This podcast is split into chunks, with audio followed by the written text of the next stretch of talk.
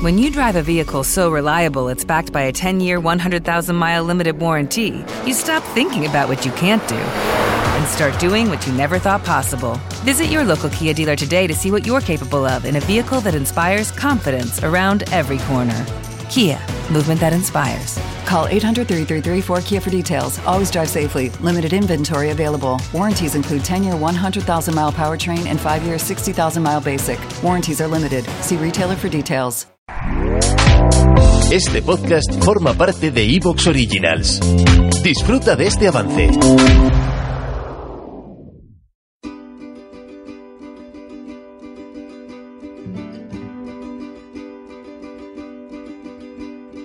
De pronto un ruido, un motivo de celebración. Vienen de frente gigantes de azul, bocas llenas de su democracia. Pero el miedo ha dejado de ser la actitud, suena en cada cabeza un hermoso rum, rum.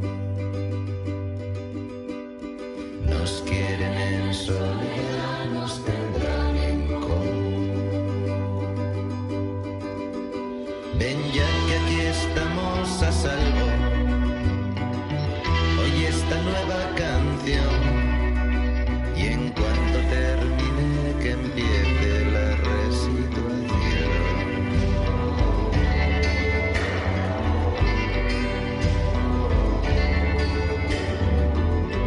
Buenas tardes y bienvenidos a un nuevo programa de Ampliando el Debate. Hoy queremos tocar un tema bastante po- poliédrico, bastante complejo, sigue estando relacionado con el COVID y es eh, esto que todos aparentemente estamos esperando como agua de mayo, el desconfinamiento. Estamos desconfinando bien, estamos confina- desconfinando mal, eh, nos va a pasar factura esto en el futuro. Eh, nos caerá, caerá el cielo sobre nuestras ca- cabezas dentro de unos meses y ya eh, en ese momento no servirá de nada llorar por la leche derramada o al contrario, eh, vamos a... Hemos pasado ya lo peor y podemos eh, empezar a hacer vida normal y recuperar un poco nuestros hábitos, nuestras costumbres, empezar a disfrutar un poco más de la vida y también a que mucha gente que está con problemas económicos eh, pueda también empezar a tener unos ingresos sin ser una carga para el Estado. Para hablar de todo esto, tenemos eh, desde Bruselas a Carles Sirela. Buenas tardes, Carles. Hola, buenas tardes a todos. Y muy cerquita, Castilla-La Mancha, eh, una, una comunidad donde ha golpeado muy fuerte el COVID, el coronavirus. Eh, tenemos a Goyo. Buenas tardes, Goyo. ¿Qué hay? Buenas tardes, Jesús. Eh, Carles, coméntanos, ¿cómo, cómo ves esto de, del desconfinamiento? ¿Es seguro? Eh, ¿Terminaremos al final echándonos las manos a la cabeza por lo mal que lo hicimos? Bueno, veo, lo veo como todo el mundo, es decir, eh, con una gran incertidumbre y evidentemente co- con, una gran inseguridad. Es decir, creo que nadie a día de hoy sabe lo que va a pasar. Mi impresión personal es que nos lo estamos jugando todo a que el calor eh, detenga la- el contagio, la infección, la dispersión de- del virus. Que hay como algunos indicios que podrían ayudar a apostar por esto y, otros, digamos, indicios, pero tampoco son ni pruebas ni estudios concluyentes. Pero digamos que es una apuesta arriesgada que el calor nos ayudará. Y la otra, digamos, eh, cuestión es que lo veo con la misma desorientación que todo el mundo, porque es evidente que hasta las personas que toman las decisiones están des- desorientadas. Y no es solo un problema en España, aquí en Bélgica eh, estamos teniendo el mismo problema, digamos, como de señales contradictorias o cambios, puede ser no un nivel de improvisación que ocurre en España, pero digamos que algunos cambios y a veces incluso algunas normas un poco absurdas o incoherentes, buscando una hiperprotección en algunas situaciones que en otras situaciones no son imposibles. Es decir, estamos todos con una angustia y un caos eh, notable y extendido. En este caso, para un poco recapitular o tomar un hilo conductor, podemos ver, digamos, la actitud de la Unión Europea que es eh, respecto del COVID para entender un poco el grado de desorientación. No olvidemos que al fin y al cabo la Unión Europea es la supraestructura que coordina o que debe controlar, vigilar eh, el tráfico de personas entre países, eh, la libre circulación de personas, capitales y mercancías en el espacio europeo y que está obviamente superada. los lectores probablemente no sé si conocerán una revista que se llama Político, Político Europe, que es, digamos, un semanario que es el único que informa sobre qué ocurre en la Unión Europea. A día de hoy, ningún medio de comunicación nacional realmente informa de qué ocurre en la Unión Europea. En todo caso, siempre hablan de la Unión Europea desde un prisma nacional o explicando lo que ocurre en el Estado-Nación.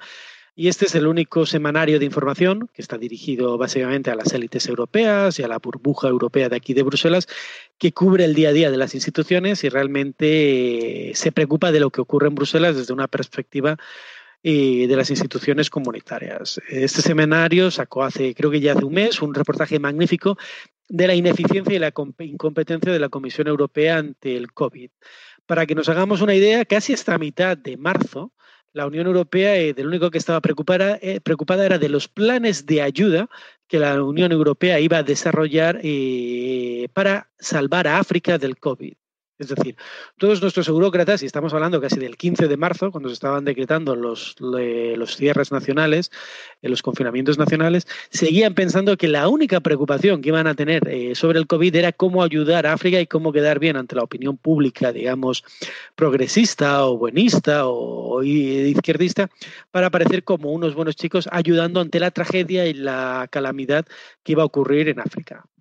Es decir, eh, toda su preocupación era cómo desarrollar y cómo vender publicitariamente programas de, acción sobre el COVID en África. Es decir, estaban absolutamente convencidos, y hablamos ya de la semana del 9 al 11, 12, del 9 al 10, 9, 10 y 14, 11 de marzo, fatídica en España porque no se hizo nada, pues los políticos europeos estaban pensando en que el COVID solo iba a afectar a África cómo iba a afectar. La convencidos completamente que en Europa se iba a controlar y no iba a pasar nada. Estamos hablando de las máximas instituciones responsables de, supervisar o de controlar todo esto, para ver un poco lo desorientados que, está, que estamos y que está todo el mundo.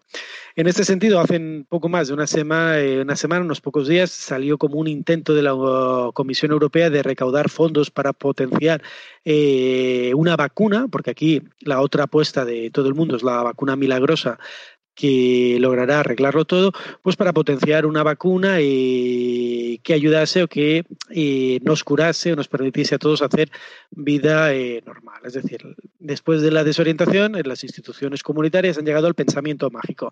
Que hay que decir también que a nivel europeo la única persona que insiste, yo lo he escuchado mucho, insistir en la vacuna como la solución de todo es el gobierno español.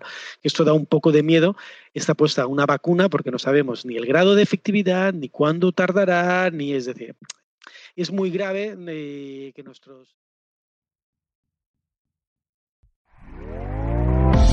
¿Te está gustando lo que escuchas? Este podcast forma parte de Evox Originals y puedes escucharlo completo y gratis desde la aplicación de Evox. Instálala desde tu store y suscríbete a él para no perderte ningún episodio.